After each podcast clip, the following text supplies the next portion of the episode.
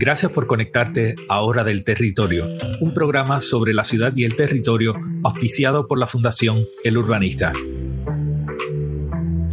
La Fundación El Urbanista es una corporación sin fines de lucro que tiene el propósito de desarrollar programas educativos en las áreas de planificación, ambiente, urbanismo y ordenación del territorio. La realización de este programa es posible gracias a la aportación de personas como tú puedes hacer una aportación económica a través de la cuenta de PayPal o la cuenta de negocios en ATH Móvil bajo el Urbanista Fund. Suscríbete al canal de YouTube Hora del Territorio para acceder a todo nuestro contenido. Este programa se transmite en vivo a través de todas las plataformas sociales. También se transmite en diferido por Instagram y en formato de podcast a través de Spotify, Anchor, Apple Podcasts, Google Podcasts Overcast, Amazon Music, Castbox, Pocket Casto, Radio Public y Stitcher.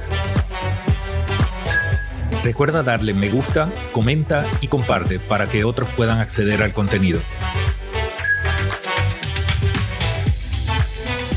Continuamos nuestras conversaciones con expertos relacionadas al borrador de reglamento conjunto que se encuentra en proceso de vistas públicas. En esta ocasión conversamos con el licenciado Pedro Sade Llorens. Buenas tardes, gente. Hoy contamos con el privilegio de tener en Hora del Territorio a el licenciado Pedro Sade Llorens, quien es una de las personas eh, más eh, reconocidas en lo que ha sido la defensa desde la Clínica de Asistencia Legal en la Universidad de Puerto Rico de lo que son recursos de valor y eh, asuntos relacionados al ambiente. Pedro, gracias por estar aquí y compartir con nosotros. Eh, en el día de hoy me interesaba hablar un poco de cuáles son las preocupaciones en torno a el, reglamento conjunto y cómo ven eh, los grupos que, tú representas o los que has, eh, con los que has colaborado este documento, si tiene un avance positivo, si presenta nuevas preocupaciones y en qué consisten. Saludos. Sí, saludo eh, Pedro y es un privilegio para mí estar contigo en este programa y que sirva de divulgación y de discusión con relación a, al reglamento conjunto propuesto. Es, como sabemos, un documento fundamental que pauta eh, una serie de procesos y todo relacionado a qué se puede hacer en nuestro territorio. Em, cómo se puede hacer y, qué, y qué se puede hacer. Eh, y ahí, eh, por ende, es clave un documento como este eh, en términos de la, de la protección de la salud ambiental, nuestras costas, los recursos naturales y el ambiente en general. Y más en estos tiempos de cambio climático y eso pues creo que vamos a tener la oportunidad de comentar cómo este reglamento se queda corto, muy corto con relación a las consecuencias del cambio climático.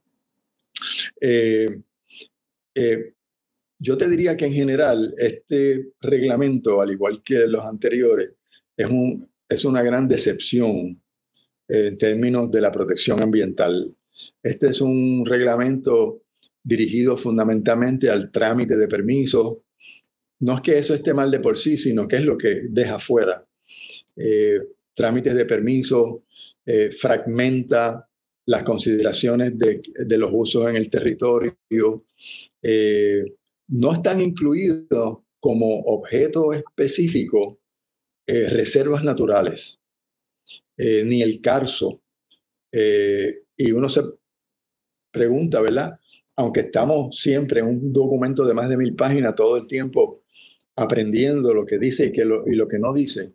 Eh, yo creo que esa es una de las conclusiones. Aquí no hay un capítulo, una dedicación a, áreas naturales como el Carso, reservas naturales y, y, áreas sensitivas. Hay un subcapítulo del tomo 6 dirigido a las costas. Eh, y esa parte de las costas pues viene de reglamentos pero aún eso no, no es que enfoque al medio ambiente y a los recursos como un objeto como tal, sino que vienen como de segunda, de, segunda categoría. Eh, eh, también, y me imagino que entraremos en detalle, en el trámite de las evaluaciones o planificación ambiental, tiene los mismos defectos de reglamentos anteriores. Y es que no hay notificación al público de una serie de trámites ambientales fundamentales que acontecen en, las, oficinas eh, reales o virtuales de la OPE.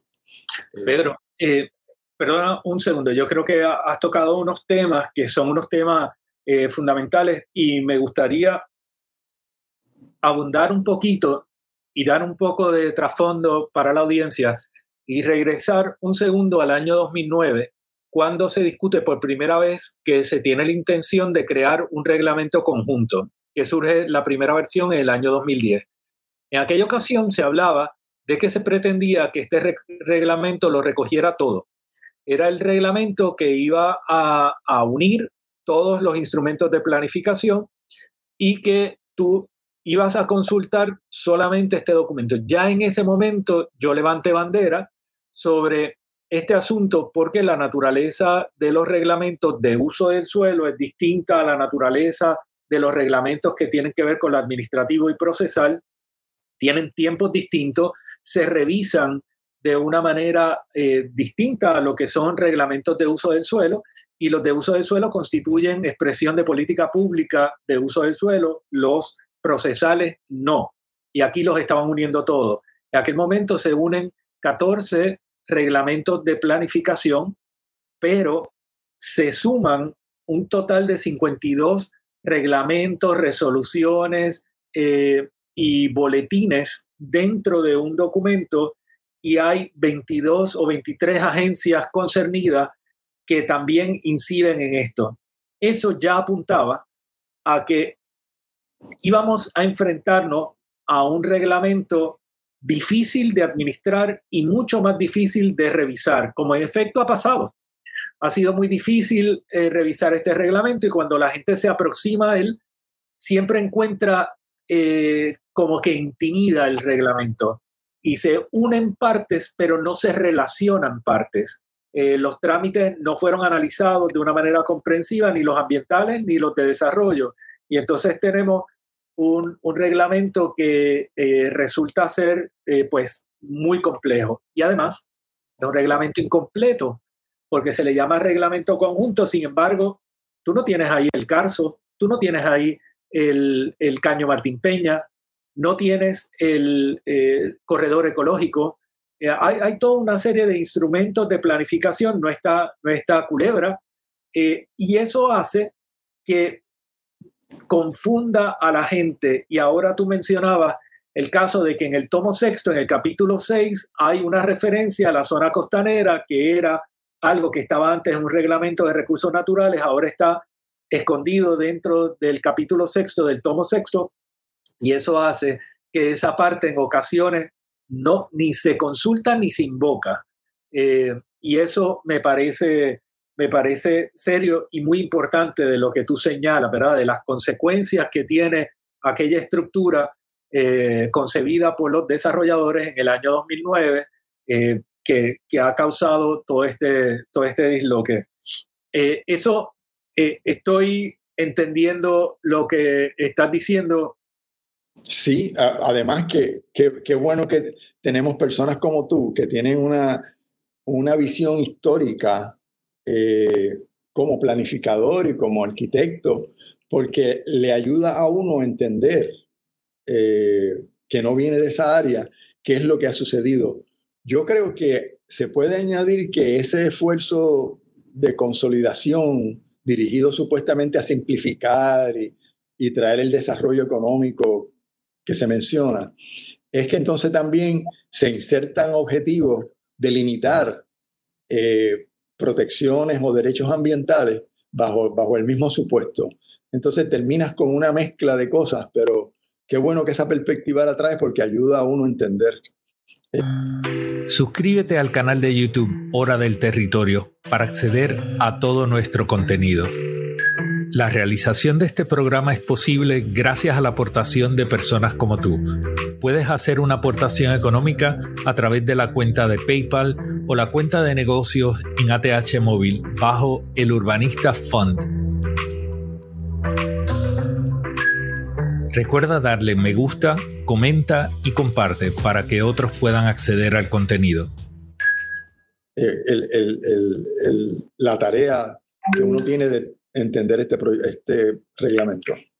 Un, reglamento complejo. Tú también mencionabas algo que a mí me parece que, es fundamental y es que a través de los años se ha perdido visibilidad de aquellos proyectos que eh, constituyen una amenaza a sistemas naturales, porque a menos que tengan la necesidad de preparar un documento ambiental, ese proceso de conocimiento y notificación pública pues no se da.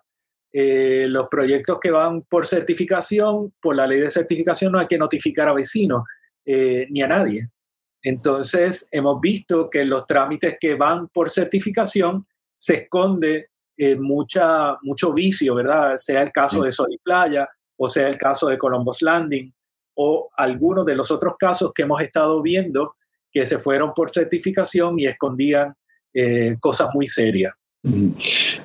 No sé si con certificación queremos decir que son equivalentes a ministeriales, pero de todas formas... Eh, bueno, perdóname, para, para que se pueda ir por certificación tiene que ser puramente ministerial no puede tener ningún aspecto discrecional o si no automáticamente ya no puede entrar por eh, certificación. Y ahí ha pasado eh, asuntos como la exclusión categórica, etcétera, que se ha estirado y se ha utilizado para cosas que estaban prohibidas y también, pues, si tú no puedes eh, tramitar una exclusión categórica, tampoco puedes certificar un permiso porque la exclusión categórica ya automáticamente si no la puedes pasar, te pasa a un trámite discrecional. Eh, y eso pues, ha sido un problema. Ok, pero, pero ok, entonces eso me da la oportunidad de describir como yo veo la seriedad de la situación en que estamos.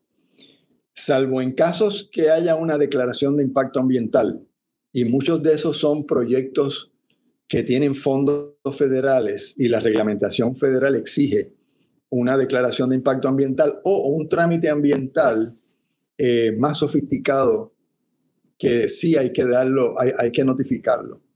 Pero muchos casos que lo que exigen es una evaluación ambiental y aún que no, que no sea puramente discrecional, en realidad uno no se entera de ese trámite ambiental claro. porque no hay rótulo, no hay rótulo alguno. Eh, los vecinos no se enteran. ¿Cuántos casos no ha sucedido que la gente ve un movimiento físico, ve un rótulo de una, de una construcción y entonces cuando viene, si es que logran examinar los expedientes, resulta que hubo una aprobación de una evaluación ambiental o hubo inclusive una exclusión categórica pero a ese trámite ambiental le sigue una determinación de cumplimiento ambiental, es decir, que se cumplió. Esa, esa determinación no se le notifica a nadie. Eh, así que eh, por ahí es que yo digo, eh, y esto es una cosa que, que nos viene preocupando a, a, varias personas, es que este trámite es, secreto, esencialmente secreto. Este, y, y entonces el cuestionar o, aportar, porque inclusive el, Estado, el gobierno lo ve como si fuera una desventaja que la gente se entere, pero es que la gente pudiera aportar eh, sobre los recursos naturales que puedan afectarse, si hay uno quebrada, si hay este, especie de valor que deban considerarse. Ese esa oportunidad se pierde, se excluye del trámite. Sí, yo creo que también, eh, Pedro, ahí eh, habría que reconocer, ¿verdad?, en lo que es el eh, reconocer a la naturaleza y reconocer lo que son bienes que le pertenecen al pueblo de Puerto Rico en, en toda transacción, ¿verdad? Y eso incluye quebradas, ríos, costas, etcétera. Eh, yo creo que desde que se aprobó la ley de reforma de permiso en el año 2009, la 161, empezamos a ver cómo se iba eh, creando barreras para poder entrar en conocimiento de asuntos eh, ambientales, ¿no?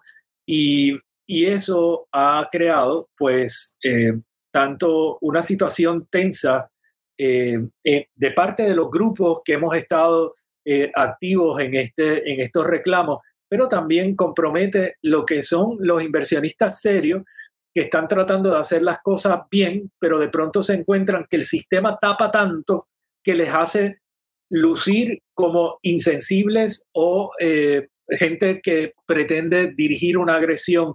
Y no en todos los casos el desarrollador está consciente y ha tenido acceso a toda la información. Las plataformas de visibilizar los permisos y los trámites son incompletas y no tienen advertencia alguna de que cuando tú entras al Single Business Portal, tú no estás viendo la totalidad del trámite de un caso, estás viendo una porción, pero no te dicen cómo se escoge lo que se muestra y lo que se retiene. Entonces, eh, eso hace que, pues, en los casos donde hemos trabajado como perito, y estoy seguro que en tu representación legal, pues hemos encontrado que lo que está público versus lo que está privado eh, es muy distinto. Lo que, lo que se ha hecho público en la plataforma del Single Business Portal, eh, me refiero. Y eso pues crea, crea unos problemas serios en relación a, a estos asuntos. Eh, ¿Sabes? Me gustaría hacerte unas preguntas en relación a, a, unos aspectos específicos en los que hemos coincidido y, y de los que hemos hablado, pero me gustaría escuchar de tu parte tu, posición. Por ejemplo, eh, desde, desde el año 2017, con la primera versión que trabaja Ricardo Rosselló de revisión al reglamento conjunto, empezaban a darse muestras de que se pretendía permitir la ubicación de proyectos de placas solares en suelos agrícolas y en varios otros suelos, particularmente en el medio rural, ampliar los distritos en los que pueden eh, surgir proyectos industriales de eh, placas solares. ¿Cuál es tu reacción en relación a eso y si tienes alguna preocupación en relación a eso? Bueno, eh, sí, la, sí la tengo porque se ha demostrado que se han, se han aprobado proyectos de, de placas solares en zonas agrícolas, inclusive zonas agrícolas protegidas y uno se pregunta dónde está el plan de uso de terreno, porque tengo entendido que algunos de esos proyectos estaban eh, clasificados como suelos rústicos especialmente protegidos agrícolas. Eh, así que eh, sí tengo esa preocupación y, y, yo no sé si algunos de esos proyectos han violado calificaciones como tal o, si es meramente la, o si es la clasificación. Si violaron también calificaciones, pues entonces se, se, se violentó el, el, el, uso para el cual esos terrenos estaban, estaban, estaban dispuestos. Y creo que se ha documentado los efectos de tener esos proyectos en zonas agrícolas, que los descarta para su uso, se sella el terreno, se pierde el topsoil, hay impactos en términos de el movimiento de las aguas, puede agravar situaciones de inundación en zonas, en vecinos. Este, no, no, sé si eso se dirige a lo que tenías en mente. Sí, sí, no, eh, ahí recordemos también, ¿verdad?, que la ley del plan de uso de terreno fue enmendada en el año 2013 y eh, se enmienda con el propósito de eh, constituir una reserva agrícola a perpetuidad de un mínimo de 600.000 cuerdas. Esa, la ley lo que establece es que del momento en que se adopta el plan de uso de terreno, la, todas las cuerdas que están metidas dentro de los suelos agrícolas productivos en la clasificación de suelos rústicos especialmente protegido agrícola, pasan a ser una reserva de suelo agrícola a perpetuidad. Esa reserva no puede ser alterada solamente puede ser ampliada, no puede ser reducida. Y las 647 mil cuerdas que componen esa reserva tienen el máximo nivel de protección en Puerto Rico. Por lo tanto, un proyecto de placas solares que no es una actividad agrícola, no puede autorizarse dentro de esa reserva. En otros suelos habría que tener en consideración múltiples factores, pero en estos no pueden estar. Y hay proyectos que se han autorizado. Y, este reglamento eh, aumenta y amplía esos casos en los que se puede ver proyectos de placas solares dentro de suelos rústicos. Otro que quería comentar, Pedro, ya a modo de cierre, es eh, que me llamó la atención en el tomo sexto, que básicamente todos los distritos admiten que se presente una consulta de ubicación para cambiar el propósito del uso enunciado en el distrito. Y me llama la atención porque por definición desde el año 43, una consulta de ubicación es un vehículo extraordinario o un instrumento extraordinario para atender una circunstancia no prevista en la planificación. Y cuando un distrito se identifica como uno para actividad agrícola o para actividad residencial, ya tiene de por sí una vocación en la planificación y se dijo que es para esto y no para esto otro.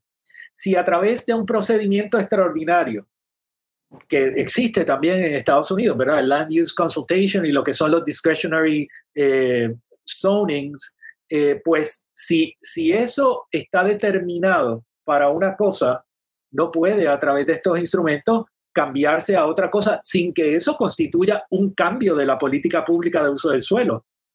¿Verdad? Eh, oye, no sé si te estás refiriendo específicamente a una sección del tomo 6, la 6.1.12, eh, que creo que sí, que te estás refiriendo a esa, que contempla las consultas de ubicación en, áreas especiales, áreas naturales, reservas naturales, o sea, todo. Todo. Eh, pero, pero entonces, ¿dónde está la referencia a la legislación o a los planes adoptados por la misma Junta? que creaban una zona natural y ahora entonces resulta que puedes usar las consultas de ubicación para eximirte y salirte de eso. Claro. Y preocupante porque si tú te pones a ver, tú dices, bueno, los planes constituyen expresión de política pública de uso del suelo. Como un reglamento, que es un componente de un plan y es parte de la reglamentación compuesta por mapa y reglamento, ¿Cómo un instrumento de esa jerarquía puede pretender alterar la esencia de la planificación del país y esa expresión de política pública? ¿Y cómo se va a sostener esto en los tribunales? Yo creo que aquí tenemos una bomba de tiempo y que nuevamente vamos a enfrentarnos a un reglamento que va a estar eh, siendo discutido en los tribunales y posiblemente anulado por una cuarta ocasión. Sí, eh, exactamente, pero entonces, ¿cómo es que nos hacen, le hacen pasar esta penuria al país? En términos de hacer un planteamiento que a la salida es altamente dudoso legalmente y desde el punto de vista de planificación para esperar un proceso posterior de anulación. Y mientras tanto, más incertidumbre, más recursos invertidos en lo que no debiera ser, eh, eh, no se entiende. Sí, es verdaderamente eh, lamentable y agotador, ¿no? Yo le había mencionado a varios asesores de la Junta de Control Fiscal y algunos eh, funcionarios de la Junta de Planificación y consultores externos que estaban trabajando con esta versión del reglamento conjunto. Y es el hecho de que aquí se ha estado tratando todo este documento tan diverso como si fuera un documento monolítico y tuviera en esencia solamente un componente procesal y no teniendo en consideración que aquí estamos hablando de uso del suelo, estamos hablando de alteración de valores, aprovechamientos, etcétera, y eso tiene unas consecuencias graves sobre la estabilidad de la inversión, pero también lo que es la estabilidad de comunidades y lo que las comunidades eh, defienden, ¿verdad? Como como valores, que es la habitabilidad de los distintos lugares y el espacio de convivencia e interacción. Pero obviamente no tuve éxito y aquí tenemos eh, la muestra nuevamente de un reglamento conjunto con, con serias deficiencias. Pedro, a modo de cierre, eh, ¿algún comentario adicional? Aparte de agradecerte antes de cerrar el que hayas estado disponible y, compartas este espacio. Bueno, Bueno, lo que me resta es al contrario, expresarte el agradecimiento de que te hayas tomado esta iniciativa. Personas como tú y otras que conocen este tema son esenciales porque el resto de nosotros enfrentamos este reglamento tan complejo y de planificación, pero hace falta toda esa orientación. Muchas gracias, gracias eh, por acceder a estar aquí en Hora del Territorio y compartir tu conocimiento. Eh, seguiremos hablando de esto y posiblemente próximamente volvemos a conversar con el licenciado Pedro Sade. Agradecido, Sade. A las órdenes siempre. Gracias. Recuerda darle me gusta, comenta y comparte para que otros puedan acceder al contenido. Suscríbete al canal de YouTube Hora del Territorio para acceder a todo nuestro contenido. La realización de este programa es posible gracias a la aportación de personas como tú. Puedes hacer una aportación económica a través de la cuenta de PayPal o la cuenta de negocios en ATH Móvil bajo el Urbanista Fund